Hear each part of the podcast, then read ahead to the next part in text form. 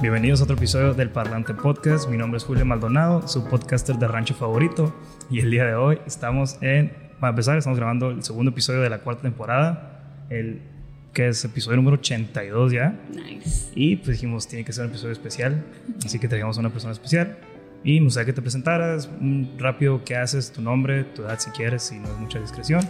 Y comenzamos. Ok, no, pues primero que nada, muchas gracias. Julio. Ya nos habíamos estado hablando, pero Sí. hasta ahorita se nos concretó, ¿no? Pues soy Mariel Leiva. eh, re- ahorita me dedico a, a una marca que es Remake, es una agencia de mercadotecnia. Y también tenemos otro proyecto externo que es Dreamco, que es mapping visual, ¿no? Y un poquito más cultural el proyecto. Tengo 32 años, eh, ya tengo pues 7 años con Remake y Dreamco viene, se estrenó en pandemia, ¿no? Hace como un año. Ok. Así es. Perfecto. No, pues gracias a ti por acep- aceptar la invitación, que la aceptaste hace un, un ratito. Y Sí. No hemos tenido la oportunidad de hacerlo porque pues andamos un poquito ocupaditos ahí. El rodo me trae para todos lados como siempre y no me suelta. Antes de empezar, quiero que me digas, bueno, para la gente que no sabe, porque obviamente yo sé, porque lo investigué. Oh, a ver. En tu Insta Ujú, tienes en la descripción Sí. que eres BJ unas horas y pianista otras horas. Sí. ¿Puedes explicarnos qué es BJ? Sí. Eh, es como los DJs, pero a los que hacen mapping les dicen video jockey, ¿no? Ok, Jockey. sí. y BJs les llaman prácticamente. Eh, pues es el nombre para los que por eso tengo como mapeando el norte, porque la meta de Dreamco es poder presentar mappings alrededor del norte de México. Pues, si me preguntas cuál es el sueño de Dreamco, ese es hasta ahorita, ¿no? Entonces lo divido, eh, primero que nada, ahí fue como que una encrucijada porque todo estaba en remake. Haz de cuenta que hacíamos mercadotecnia, también después entró lo del mapping, porque en cierta manera la nueva publicidad se está inclinando a lo interactivo. Ok. Pero nos pasaba una cosa que como que en San Luis batallábamos mucho todavía para que la gente entendiera el concepto de remake. Entonces, eh, ahí se tomó la decisión de canalizarlo por otro lado. Y sabes que hablamos el equipo y yo, y mejor vamos a lanzar otra marca que nada más sea puro mapping. Y bueno, ese es el concepto. Pianista, porque toco el piano desde mis 10 años y pues la música ha sido parte de mí. Y bueno, ya mi Insta personal está más dividido al piano y a lo que es el mapping, mientras Remake ya se canalizó por otra marca Ok. independiente. ¿no? Nice. Había mirado en otras partes, pero nunca le había puesto atención hasta la vez que... ¿Cuándo fue? Cuando presentaron los dibujos de los niños. Ah, lo del arte ciencia. Sí, fui, fui a mirar y me gustó un chorro. Y dije, ah, ¿quién, ¿y quién está haciendo esto? ¿Y, qué está-?" Y empecé a buscar, pues. Y ya fue cuando me encontré con todos ustedes. Y empecé a mirar y dije, hey, qué cool. Y sí miré que acaban de cumplir siete años y todo eso. Y Sí. yo, oye, está cool. Me gusta el, el cotorreo que traen porque, eh, pues, estoy estudiando mercadotecnia también. Ah, qué padre. Entonces, cuando estaba iniciando la carrera, yo quería buscar con quién podría trabajar o, o mínimo. tipo como las prácticas y Ajá, todo. eso. Exacto. Que todavía puede. Claro que sí, bienvenido. Y, Contratado. ¿eh? y entonces, entonces lo- los miré y, y me gustó mucho. Se lo enseñé a Rosmar. Y como en contestar a Rosmar también dice que sí, hay espacio para dos. que hay dos puestos. Sí, se los enseñé y dije, ay, qué padre, ¿quién, trae este proyecto? Y fue cuando ya te encontré también. Y a mí que también hasta hacías conferencias y todo eso. Sí, quiero que me cuentes un poquito también de las conferencias Ok. que tuviste hace, hace poco, ¿no? Sí, voy a empezar por el número uno. Ese, ese evento que tuviste de, de los dibujos de los niños Ujú. nace de, de Remake. Siempre tratamos de dejar un evento al año para la gente de San Luis. Ok. Esa es como la finalidad, como una aportación que creo yo que las marcas siempre deben de hacer eso, ¿no? Claro. Un evento para la comunidad. Y ese evento estuvo muy emotivo, primero que nada porque un arte ciencia fue, pues, fue muy diferente a los años pasados. Siempre es con música y, y bueno, pues el, el antepasado hubo hasta malabaristas, una robot como que bailando proyectos de ciencia, este, ganó un muchacho que hacía música con Game Boys, muy padre, la verdad, o sea, se reta a los alumnos a que presenten su proyecto de ciencia a esas personas que están escondidas en su casa y órale, vente y te premiamos, ¿no? Y también las pinturas de arte con el tema de ciencia. Pero, pero bueno, eso ya tenemos cuatro años y esta vez fue como que un poquito más emotivo porque esos dibujos vienen de, de dibujos de niños del DIF. Entonces era como que una muestra para que ellos dieran su mensaje de amor ante el mundo también, ante San Luis, no, no irme tan lejos. Pero bueno, de ahí parte todo, ese es un evento que se hace una vez por año y las conferencias pues vienen saliendo de invitaciones a veces de universidades o pues dependiendo el tema, ¿no? Eh, hace poquito tuvimos una que se llamaba todo, Todos son creativos. Fue para el evento de Santos, ¿no? El cierre, uno de, las, de los eventos que se hizo y estuvo muy padre esa conferencia, ¿no? De que en realidad todos podemos ser creativos porque me pasa mucho que llega la gente con nosotros y nos dice que no son creativos y que por eso nos contratan, ¿no? Está, está curioso, pues. Sí. Y bueno, de ahí van esos temas, ¿no? Se hace, se hace muy cool porque, pues es lo que creo que falta también en San Luis, ¿no? Incentivar tanto los talentos emergentes y segunda, como darles, aportarles algo, como tú dijiste, de una manera artística. Cuando, cuando llegó el Tierra Sonora dije, genial, sí, porque es lo que faltaba. Y luego ustedes también tienen esta iniciativa y es como cada quien a su forma está aportando un poco de empezar a incentivar este del arte o el talento local y eso es lo que a mí me gustó en Chorro. Justo también por eso empezó básicamente el podcast, porque quería hablar con personas de San Luis, cotorrear o de Mexicali y otros porque allá donde vivo ah, como estudio allá también. Ok. Entonces allá también como que agarro personas del medio o que son artistas y cosas así. Y se me hace bien padre porque al final creas una amistad y cuando menos te lo esperas, esa persona la puedes incluir en otro proyecto sí, y te conectas. Sí, totalmente. Totalmente. Y qué, sí, muy bonito y todo, ¿no? Pero, ¿qué te inspiró a hacer esto? Lo del mapping. Lo del mapping. Híjola, ¿qué me inspiró? Siempre he traído un chip que a veces me hace que, que que sean muchas noches de frustración, ¿no? Okay. Pero siempre he traído el chip de hacer cosas como extraordinarias, más no, no significa que lo hago, okay. no estoy en la lucha y de dejar un momento como que una persona pueda pasar como que una sorpresa bonita de algo distinto en San Luis, ¿no? Ojalá sea después en el, en el mundo, ¿no? Que podamos ir caminando, pero no sé, me inspiró, lo conocí en Morelia, este tipo de arte, porque yo iba a los veranos a estudiar música allá. Y me acuerdo que lo vi en una iglesia de ahí y de allá, perdón, y, me quedé así como en shock de vivir esa experiencia, ¿no? Y ya fue donde me metí en todo este rollo y pues aquí estamos, ¿no? Hasta aquí vamos ahorita. Sí. Así es. De, eh, cuando ahorita te tocaste lo de que la gente los contrata porque dice que no son creativos. Sí. Y cuando estamos intentando, por ejemplo, también me identifico con la parte de música porque también pues, soy músico. Entonces, cuando nos toca que decimos que vamos a sacar una canción o algo, y lo, ah, no me siento creativo. Sí, no, ando en el mood, ¿no? Exacto. Pero llega algo bien chistoso que es cuando entras en el estado de flow Particularmente a las 11, 12 de la madrugada. Madrugadas, exacto. Y se te prende el foco, no sé cómo, y si no le das cuerda, al día siguiente se te va a olvidar. O simplemente se te queda la espina, pero ya no igual cuando estabas. Entonces a veces te desvelas a las 3 de la mañana porque andas en el mood y empiezas a fluir. Entonces, ¿cuántas veces tú sientes que no, no, no perder un trabajo, sino tal vez dejaste un trabajo porque no sientes que estás en el, en el mood? Pero Ojo, hay personas que, que como ya es tu trabajo, como un fotógrafo de bodas o que no andas en el mood, no te sientes creativo, pero tienes que, hacerlo, tienes que cumplirlo. Entonces, ¿cuántas te has sentido así? ¿Y cuántas veces por ser profesional nada más sacaste tu trabajo? Porque cuando te llega el flow es diferente a cuando tienes que hacerlo por trabajo, ¿sabes? Claro, claro. Entonces, ¿cuántas veces te ha pasado, no sé, que estás en un trabajo y dices, bueno, pues... Mira, te voy a decir algo. Ok. Nosotros teníamos una tienda familiar, vendíamos uniformes. Y desde que yo tengo 10 años, yo trabajo, ya trabajaba en esa tienda, ¿no? Entonces tuvimos una etapa muy difícil, mi mamá y yo, y en ese entonces ella se iba a comprar las telas y, yo me quedaba atendiendo. A los 12 años, ponle, ¿no? Ya atendía. Yo no me sentía chiquita en realidad. O sea, yo sentía que estaba lo suficientemente capaz. Sí. Y total que pasaron los años, esa tienda duró 13 años abierta, pero llegó el punto que, pasaron los años, mi madre entró a trabajar pues otro, otro puesto que le dieron, deja la tienda y casi casi me dice, Mariel, ahí te van, ¿no? Y era algo que pues a mí no me gustaba, pero se vuelve como que una parte de rutina, obviamente por ayudarle, obviamente por sacar las cosas de la casa, em, en unión, pues no había que pagar la luz.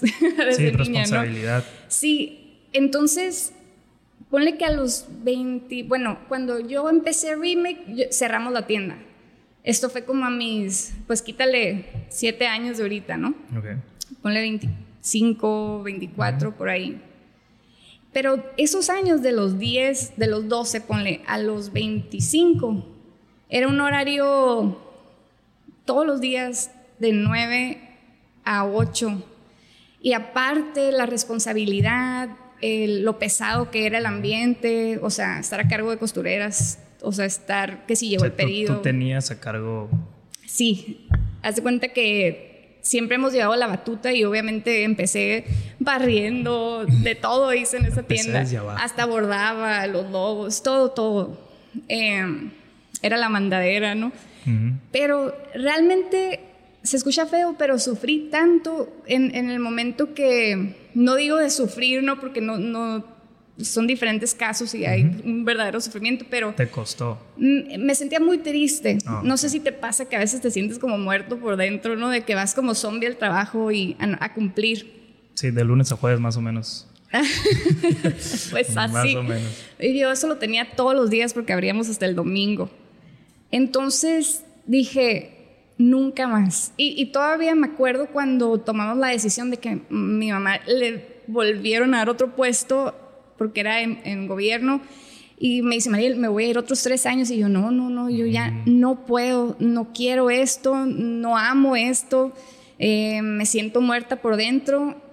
Y en eso, ¿sabes qué? O la tomas o cerramos, porque yo necesito hacer mi proyecto de vida, ¿no? Sí.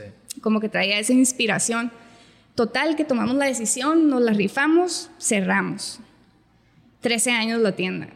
Y, pero fue un proceso, no me arrepiento, nadie se arrepiente, fue un proceso bonito porque al final pues sobrellevamos el camino, pero que me dejó nunca, nunca, nunca estar en un trabajo que no ame. Y hay días que no, es fácil aquí tampoco. Em, o sea, ahorita ya en el equipo somos como siete, pero los que andamos en, en la chamba somos como cinco que andamos más en friega, ¿no? Pero hay días que no hay trabajo, pues entonces, pero me acuerdo de esos momentos y yo me hice esa promesa de nunca volver a estar en un, en un trabajo donde, donde no me guste porque el tiempo es algo que no se regresa. Correcto. Entonces, amo mi tiempo y, y lo valoro y lucho para que valga la pena, pues, ¿no? Sí. No sé, no imagino tú diciéndole a tu mamá. Sí, ¿Sabes que ya cierra la tienda de 13 años? Sí. Cuando tú le dijiste eso, ¿cómo Como que, bueno, pues, yo te apoyo. Obviamente fue un shock porque dices, 13 años, imagínate tu podcast, 13 años y que llegue alguien y sabes que ya aquí el Rosberg te dice, ya, ya estuvo, Julio. Ya estuvo, ya, ya me voy. y, pero fue un reto que superamos, que la verdad se venían tiempos hay veces que hay negocios que hay que tomar decisiones. En ese tiempo, Padres había nada que ver con el tema del podcast, pero era un, punto muy delicado porque se iban a regalar los uniformes. No sé si te acuerdas de eso. Del nuevo Sonora. Sí. Entonces venía una ola muy fea. O sea, se pronosticaba. Y hay veces que hay que tomar decisiones porque si no, tu mismo proyecto te, te encarcela. Y siempre he dicho eso. O sea, date el permiso de crear ideas pero también de destruirlas, o sea, que no te, no te encarceles una jaula de oro, pues vivir de que este proyecto lo hice, no, en cualquier momento Remake puede desaparecer también y no pasa nada, pues. Te rebrandeas nomás. Exacto, sí, sí, sí, sí, o sea, el chiste es caminar, darle la bienvenida a un proyecto, darle las gracias y la despedida porque, hay, porque viene algo mejor, ¿verdad? No nomás pedirme a tirar a la cama. No, no, no, sí. Oye, pero qué feos uniformes regalaron, ¿no? La neta. Un saludo a saludito. Nuevo Sonora. Sí. Sí, no, estuvo terrible. O sea, todo lo que. Me quitaron mi uniforme, todavía me, me tocó pues que me lo cambiaran. Pero. Sí, fue un caso. Fue todo un caso. Fue un caso. Se quedaban parados, bueno, ya no Sí. hacía nada. no los podías planchar porque se quemaban. Oye, ¿y es, qué estudiaste? Mercadotecnia. ¿Por qué merca? Híjola, pensarías que te voy a contar la historia de la vida, ¿no? Pero No. en realidad no. Mira, yo estaba estudiando químico biólogo en Hermosillo. Me fui a los 17 años. Y pues ya logré entrar al Unison, me fui. Mm, Muy pesado el ambiente Hermosillo. Tenía que agarrar dos camiones para llegar a la escuela. La verdad, sí fue una experiencia dura. Conocí a gente muy, muy buenas personas y es lo que me llevo, ¿no? Pero al año y medio dije, oye, pues esto no me gusta como que estar mezclando ácidos en el laboratorio. Sí. Sentía que lo iba a quemar, ¿no? Como que Ya me quemé dos dedos. un día incendiado y, y dije, no, hablé con una maestra, me acuerdo que entré a la clase de termodinámica y dije, no, esto, esto definitivamente no es para mí, ¿no? Y agarré mis maletas y pregúntame si toda decisión que hago nunca me he arrepentido, ¿no? Porque le doy tantas vueltas que el día que tome la decisión, pues no hay vuelta para atrás. Correcto. Y pues bueno, ya me regreso, la- eh, agarro la tienda de uniformes, me dice mi mamá, no, pues vente, ayúdame, ¿no? Ponemos una tienda de algodones. Y ahí estuve unos tres años y en eso, bueno, no, un año y luego entré a estudiar mercadotecnia para darle el giro al negocio, pensando yo que me iba a quedar con eso, ¿no? Pues resulta ser que eh, a mediados digo, ay, esto no es para mí tampoco Tampoco. y me voy a Morelia, pero no me salí, haz de cuenta, a los dos años entré en esa crisis que yo creo que mucha gente entra porque muchas veces en la universidad no vemos lo que realmente es la, la vida cotidiana, pues, ¿no? El verdadero eh, trabajo. Y total, que me fui a Morelia a estudiar música todos los veranos y con eso me calmaba, pues saqué el diplomado de allá y del conservatorio y ya llegaba más relajada y otra vez a seguirle. Pero pues eso fue para levantar el business, ¿no? Y terminé en otra área porque al final lo que vi en la carrera, pues hay que seguir estudiando, ¿no? Remake viene de otra ola totalmente de lo que está sucediendo ahorita y que muchas veces falta en ese plan de estudio. Sí, pero justo aunque estés haciendo algo muy diferente a lo que tú pensaste que en la carrera ibas a hacer, supongo que las herramientas que te dio el área de merca las estás implementando acá y ya más actualizadas, ¿no? Sí, claro. Porque es- ese es un- uno de los pequeños problemas que yo tengo ahorita que lo estoy cursando, de que digo yo, esto ya no se usa, Yep. esto ya no es así, ya son otras tendencias y Sí. para tú querer cambiar el plan de estudios, pues Uh, pues es un eso rollo, no es ¿no? un imposible pa- para empezar. Y más estás en una institución como pues, UABC, donde ya tienen su plan de estudio marcado Sí, sí, sí, sí. y que tienen órdenes de otro, de otro lado. Pero al final de cuentas, Híjole. Eh, creo que sí, sí es una herramienta que va a ayudar a... Ya dependerá de ti cuando egreses cuál es tu destino, vaya. Y, y yo creo que es parte de. Yo siempre he dicho, era medio ochentero, ¿ah? Justo. Pero también acepto y entiendo que está ya nuestra parte seguir. Correcto. Porque la verdad yo creo que siempre hay que seguir estudiando, ¿no? Los cursos, cursos. O bueno, yo estoy traumada con eso, pero como que eso te va abriendo la mente a no nomás, ah, pues ya tengo el título y órale, no, no, no, no. ¿Qué, ¿Qué está sucediendo? ¿O qué vas a traer de nuevo aquí a San Luis? ¿O qué planeas? Pues, ¿no? Sí, creo eh, tu situación creo que es muy similar a la mía Sí. porque eh, yo también estaba en otra carrera, Mm, me salí ¿Qué estabas estudiando? economía. Ah, pues Bueno, pero quería ser parte. doctor. Cuando dijiste químico biólogo en la prepa, Sí. él estaba en químico biólogo. Ok. Y dije, no, iba a ser doctor. que no quedé, pues va. Como yo también eh, trabajo en, en empresa familiar desde muy joven, Sí. dije, bueno, algo igual, algo que yo pueda aportar para o hacer más grande o poder, Sí, en algún momento poder expandir. administrar bien lo que ellos están haciendo. Pues fue que elegí economía. Y después, por una co- otra cosa, tuve que salir, bla, bla, bla. Y regreso a trabajar en San Luis. Entonces me quedé así como, ay, no, no puedo quedar así, no puedo hacer Es como que algo que está Ajá. dentro que te dice, Julio, no. Justo. Y, y- y siempre me ha gustado como todo este... Pues me tocó la oleada grande, ¿no? De youtubers y todo esto. Que Sí. yo estaba en secundaria, pero decía, ay, yo quiero algún día o esto. Pero pues siempre fui muy tímido. ¿Qué edad tienes, Julio? 25. Ah, ok, ok. Y yo dije, bueno, pues pero soy muy tímido, todo bien. Ahí lo dejaba. Sí. Pero siempre consumía demasiado audiovisual. Ok. Después, eh, pues formé un- en la uni, eh, formé una banda que hasta la fecha sigue en pie. Y era como que, ah, sí, salir de tour y que esto, y videos, y ya como desenvolviéndome más. Sí. Y me di cuenta que me gustaba mucho eso, tanto como grabar de repente, como tomar unas fotos acá, hasta para las historias como tenerlas medio limpias, ¿sabes? Y mucha gente me decía, porque también ellos lo dicen desde su ignorancia, me decían, ¿por qué no te metes a América? Tú quieres así como que bien creativo y que para que tengas publicidad acá, Sheila. Y yo como que, pues también como yo creía que nada más era eso. Y no, pues sí está bien, ¿no? Y me quedó eso en la cabeza. Total, entro a América. Ya después me di cuenta que pues no tiene tanto que ver así. Pero dije, va, me la juego porque lo que quiero aprender es algo que yo estoy trabajando todos los días en el trabajo que, que ya tengo. Entonces, la herramienta que tengo ahí la puedo usar acá y después con, con ese título pues puedo abrir una que otra puerta, ¿no? Es México. Es, exacto. Entonces, no, no, es tan parecida a la historia, pero tiene algo de similitud. Se parece mucho, ¿eh? Sí, se, te hace. Sí, sí, porque al final trabajar para un negocio familiar tiene su chiste. Claro. Y quien lo ha vivido, híjole, compartimos el mismo sentir porque a veces es bien difícil trabajar con familia por el hecho que los pleitos se vuelven más duros, ¿no? Como que los problemas te los llevas a casa, eh, mil cosas, el estrés lo cargas tú también. Y bueno, pero pasa una cosa con la carrera de mercadotecnia. Todas las personas piensan que el que, el el que está estudiando mercadotecnia va a salir y, y, te dicen, no, oye, para que me lleve las redes sociales. Ándale. Pero resulta que no sabes ni manejar una cámara, ni idea cómo se hace un video un gráfico. No, y no hay clases de eso. Tampoco. No hay clases. creo que había una de, Photoshop y no la tomé.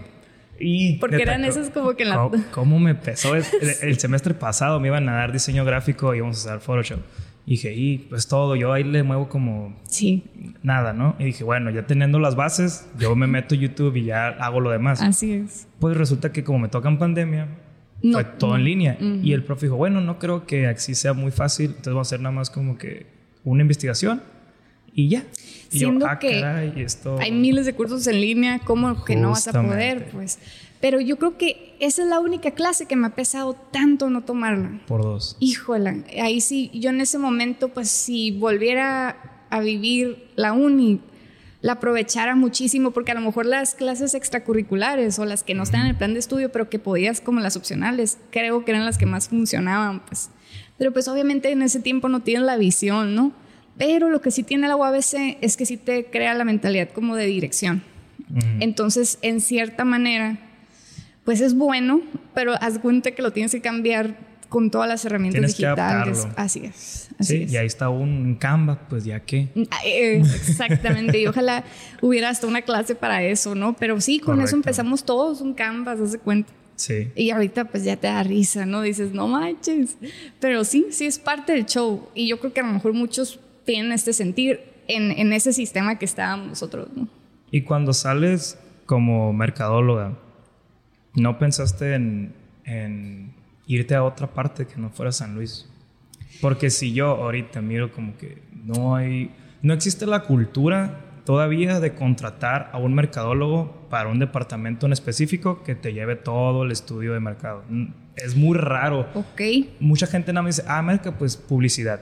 Y ya, te pago para que me hagas un video, te pago para que me hagas fotos bonitas y ya. Pero no te contratan para hacer un estudio de mercado como tal.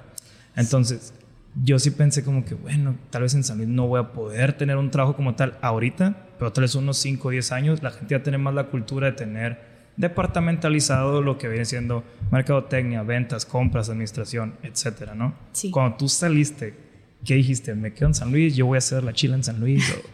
¿Qué pensaste? Fíjate que, híjole, es que entré como un estado de rebeldía. Te digo que yo no estaba muy convencida de la carrera de mercadotecnia, ¿no? Y dije, bueno, pues ya, ya tengo el título, ya me voy a estudiar música y me acuerdo que fui a hacer el examen en Ensenada de música. Y y luego me becaron y me fui a Estados Unidos a estudiar música. agarré una beca completa ahí en el colegio. Total, que yo creo que traía una revolución en la mente. Logro esta beca y digo, ay Dios mío, pues es que qué fregón, ¿no? O sea, mm, cero pesos. Lo único que sí la friega era obviamente hacer las filas y todo eso, pero ya estaba en música, estaba con un muy buen maestro de piano, porque eso es lo que yo toco, ¿no? Y, Y en el transcurso de los meses, empiezo, como yo tenía que ir a la escuela y venía y trabajar en la tienda en la noche. Ok. Entonces traía como una cruda, pero de sueño, ¿no? No, no de, pistear, sino de sueño. Sí, Saturado y Cansancio. Y en eso me entró un pensamiento de, de cómo le hago para no aburrirme en la tienda. Entonces empieza esta ola de, cambiar el espacio. Aquí tenía, aquí era el taller donde estamos ahorita. Y allá era pues toda la tienda, el mostrador. Y empecé a cambiar el logo, contraté a, a un muchacho en ese tiempo, ¿no? A que me hiciera el logo, afuera remodelamos y empiezo a tener ese gusto por remodelar fachadas de tiendas. Yo decía, pues, si yo logré hacer esto aquí, que no me gustaba para nada el taller, y, y, la gente pasaba y se reía porque hacíamos frases como, aquí los chefs se ven guapos, ¿no? Porque vendíamos las gabardines esas de chef y, cambiábamos de alguna manera cada tres meses la pared y con eso me divertía. Eh, y ahí yo ya empiezo a poner una balanza, ya tenía el diplomado del conservatorio, que fueron cinco años, y tomo una decisión muy fuerte de dejar el colegio y que si te digo me pesa, ay, pues sí, sí pesa, pero yo ya, ya estaba más grande Em, y ahí es donde tomo la decisión de abrir Remake. Me acuerdo que hice una lista como de nombres que pudieran ser, ¿no? Remake, eh, To Do, como eran como cambios así, ¿no? Eh, rehacer, ahí estaba y quedó Remake, ¿no? Pero nunca pensé en trabajar para alguien más. Como te digo, quedé tan asqueada porque al final era una empresa familiar y dije, Nunca más. Lo que sí he dicho, si no me funcionan las cosas en San Luis, me voy a Morelia porque me quedé bien, bien enamorada de Morelia. Es lo único que me ha pasado por la mente. Llegué a dar currículum, sí, pero casi, casi como para que no me contrataran, ¿no?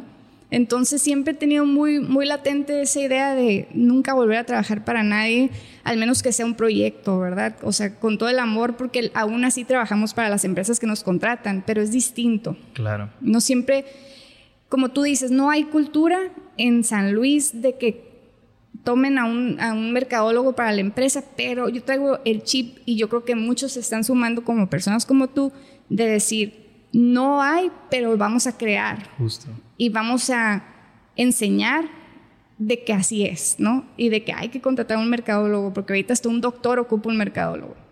Sí, y, y lo padre es que pues ya, ya se está viendo, pues ya ahora sí la generación que viene, la generación de nosotros, ya trae ese chip. Así es. Y más, eh, creo que también este fenómeno se da más en las personas que han salido de San Luis y regresan. Sí. Entonces ven cómo funcionan las empresas, ven cómo funciona pues el ámbito, ¿no? Y dices, hey, aquí falta esto. Oye, ¿quién puede hacerme esto? Ah, esta persona hace. Entonces ya la gente empieza a desenvolver esto, que la gente que no ha salido ya lo empieza a ver en la ciudad. Así es. Entonces ya se hace como un, no sé, un efecto dominó. Sí, sí, sí. Y, sí. y está padre, la gente está muy padre cambiando de tema drásticamente, me di cuenta, no sé si era tuyo o fuiste invitada, pero tenías otro podcast o tienes un podcast, ¿no? Oh, no, no, no. ¿No? Pues sí, sí, sí, ya, ya, ya, ya me no, acordé. No, no, sí, sí. No, no, no, sí, sí, sí. Se ríe mi novio porque siempre hago eso. Sí, con Tania, es una muy amiga mía, es Mrs. T Talks. Sí. Eh, ella era la, la, dueña de ese podcast y nosotros estábamos eh, acompañándola, ¿no? Y duramos Ah, ok. un tiempo y la verdad nos divertíamos un montón, ¿no? Y bueno, lo dejamos porque, bueno, ella lo sigue creando todavía, no más que pues yo ya me tuve que canalizar la mente a, a, los proyectos que traigo, ¿verdad? Pero estuvo pues una experiencia muy padre, porque yo no sabía si podía aguantar, así como que el, ese era live, pues, ¿no? Como que la, el tiempo completo. Sí, pero pues ya traes la... ¿Sabes? pues ahí descubrimos, ¿no? Que, que podíamos aguantarlo, así es. Sí, que aquí algo te iba a decir y se me olvidó. Aviéntala. Me interrumpió la mirada del Rosman. no, pero la neta sí está bien padre porque yo no sé, ya está, muchas personas también están haciendo podcast en San Luis, entonces me hace bien padre que ya puede haber colaboraciones, ya puede haber esto que antes, lo mismo, lo mismo que estamos hablando ahorita, se va contagiando esto y más gente se está animando. Así es. Y la neta se, se hace bien padre eso. Eh, hay una, fíjate, antes de que nos conociéramos o que uh -huh. supiera de ustedes, eh, creo que fue el semestre pasado, un equipo de mi salón uh -huh. le tocó hacer, no me acuerdo una investigación o era algo, y lo hicieron con ustedes. ¿A poco? y me contaron una anécdota chistosa acerca de su nombre. A ver. No, quiero que tú, que tú des, desmientas o digas si, si es verdad. Que una vez dijeron, les dijeron remaque. Ay, sí, sí, ya, ya. Ellos son remaque. Sí, era una conferencia en línea y me acuerdo que, que la muchacha nos da la bienvenida y bueno, aquí está Mariel de Remaque. Obviamente con la sonrisa en el video. Eh, es que es una carrilla que traemos mi hermano y yo porque siempre me habla y me dice, ¿qué onda, Remaque? ¿Cómo estás? Y es la cura, ¿no? Y son las cositas esas que te arriesgas a tener un nombre en inglés. Ahorita una historia que aquí con la remaque. Aquí con la remaque. Pero qué chistoso, es chistoso que después de ya me tocó conocerlo, ¿sabes? Sí, sí, sí, qué curioso. qué loco, Qué chiquito el mundo. Y fue en Mexicali. Pues no sé si te... Sí, sí, sí, sí, me acuerdo. Es que no nos conocimos porque fue en línea. Ajá, sí, pues todo. Entonces fue así como WhatsApp comunicación y, y por eso me norteé poquito. Sí. Ahorita que, que estás hablando, regresando a todo lo que dices de las decisiones, hasta muchas decisiones muy difíciles. Se te hace. Sí, y, y, lo que se me hace más difícil fue lo último que dijiste. Tuve que concentrarme en una sola cosa que era lo que yo hacía. Y yo no puedo hacer eso ahorita. ¿Sabes? Ahorita yo puedo, si tú me dices mañana, oye, traigo este proyecto, si así la entras, yo jalo. Y de repente volteo, llega la noche y digo, bestia, mañana tengo que hacer esto y lo tengo junta con esta persona y luego tengo que hacer esto ah, y también tengo que entrar a clases mañana y tengo que ir al trabajo. Mil cosas. Y yo digo, ok, o estoy haciendo las cosas bien o estoy haciendo las cosas mal. Tomar esa decisión que tú tomaste, que para mí es la más correcta, ¿no? Porque al final de cuentas, entre más tiempo le dedicas, más, más frutos te da. Pero también está la etapa donde dices, ahorita tengo que aprovechar aprender de tanto para ya después decidir, ¿no? Pero cuando ya llega la decisión, no sé, es muy difícil ya. ¿Cómo tuviste el valor así de que, sabes qué? Ok, Remaque es lo mío. Ya, remaque. Mira, remaque, ahorita lo vamos a ir a documentar, ¿no? Eh, a tu edad, Julio, yo andaba igual que tú. Ok. En todas partes, o sea, lo que pudiera aportar, lo que pudiera aprender, órale, le entramos. Pero yo creo que cuando tú tengas mi edad, y me veo así como si estuviera mucho más grande, pero sí llega un punto que y no creas que es fácil, ¿eh? Porque este proyecto me gustaba mucho, nos divertíamos mucho. Y, y de hecho, Tania me dice, hey, ¿qué onda? Hay que hacerlo otra vez, ¿no? Y yo, ah", porque sí quisiera, porque es algo que me gusta mucho y la pasamos bien y también puede traer muchos frutos, pero también llega un punto donde ya tienes que tomar decisiones. Y, y les digo a los muchachos ¿no? que, que trabajan conmigo, porque Tavo es mi mano derecha y entre él y yo ya lo sabemos y lo hemos platicado muchísimo de que llega un punto en que ya tienes que poner una balanza en, con qué decisiones, con qué proyectos te vas a quedar. Entonces yo siempre dije, me acuerdo esa plática que tuve con Tavo y ya, Tavo, me voy a concentrar, traigo muchas cosas, andaba en lo del Chicano Artwork, traía lo del podcast, pues entre Remake, Dreamco todavía no existía, pero yo andaba con lo del mapping la música tengo un proyecto con mi hermano también de música. Eran muchas cosas y dije, ya, tres cosas. Remake, obviamente, ¿no? Porque es como que el proyecto, como el, bebé de todos, ¿no? Eh, Dreamco, que viene a tomar ya esa parte del arte y la música. O sea, con esas tres cosas. Y yo ya ahorita en este tiempo procuro poner una balanza, porque no podemos ya a este tiempo decirle sí a todo. Entonces tienes que saber si eso que te están proponiendo se conecta con alguna de estas tres cosas. Eh, así es como ahorita estoy tomando las decisiones. Okay. si ando por allá en Alaska, pues no, o sea, quisiera ayudarte porque está padre la intención, pero ya no me toca. Échale tú el, camino, ¿no? Así es. antes de, de, terminar un episodio siempre les digo como que den un consejo, pero creo que ese consejo es muy bueno y me gustó lo que dijiste. Si el cuarto proyecto que te están ofreciendo no encaja o ni siquiera toca en la línea alguno de los tres que ya tienes, no le entres. No le entres. Pero sí, en parte me reconforta lo que dices, porque, no sé, es un caos ¿no? en la mente, la crisis de los 20, ¿sabes? Todo esto. Así es. Pero por otro lado también me emociona como el saber que es parte de. Cuando tú te das cuenta que es parte de todo este proceso que estamos, estamos teniendo, por ejemplo, me, siempre hablo por Rosemary y por mí, porque como ahorita andamos juntos, claro, claro. es como que estamos pasando por las mismas y de repente me habla con que, es que ya estoy bien estresado. Y yo, yo también. O nos miramos, como ahorita, es que andaba así en el Roma, que tenía migraña, tiene migraña todavía. Sí. Pero ahí anda. Entonces, de cierta forma me reconforta, pero lo padre es cuando ya te das cuenta que es parte de. Así es. Porque te han dicho, "Ah, vato, fíjate, si, si le seguimos, seguimos, va a salir, va a salir, va a salir. Entonces, cuando ya sabes que es parte de un proceso, sí te calmas. Pero aún así sigue la tormenta en tu cabeza y es como, sí está cañón. Nunca, nunca se me olvidó eso. Me acuerdo que esto lo leí en un libro. Y porque a veces me agarraba así como haciendo metas, ¿no? Como en, a ver, Mariel, ¿qué quieres? Como que en una hoja y va, va, va, va, va. Hasta que me acuerdo que encontré eso y nunca se me olvidó. Y te lo aconsejo, sí. Ujú. Y siempre hacerte la pregunta, ¿este proyecto o esto que voy a hacer me va a llevar a donde yo quiero? Si la respuesta es sí, pues órale. Si no, pues el tiempo, pues hay que cuidarlo. Nice. Que quisiera terminar el episodio con eso, la verdad no sé si tienes algo más que decir. No, no, no. Eh, la, la plática me gustó un chorro. Qué bueno. antes de que, de que se acabe esto, me gustaría que pues dieras información de, de, de Remake y, y algo, los proyectos que traes pues para que Sí. básicamente las personas te sigan, si quieren contratarlos y todo esto. Claro que sí. Ahí está. ¿Esa es tu cámara?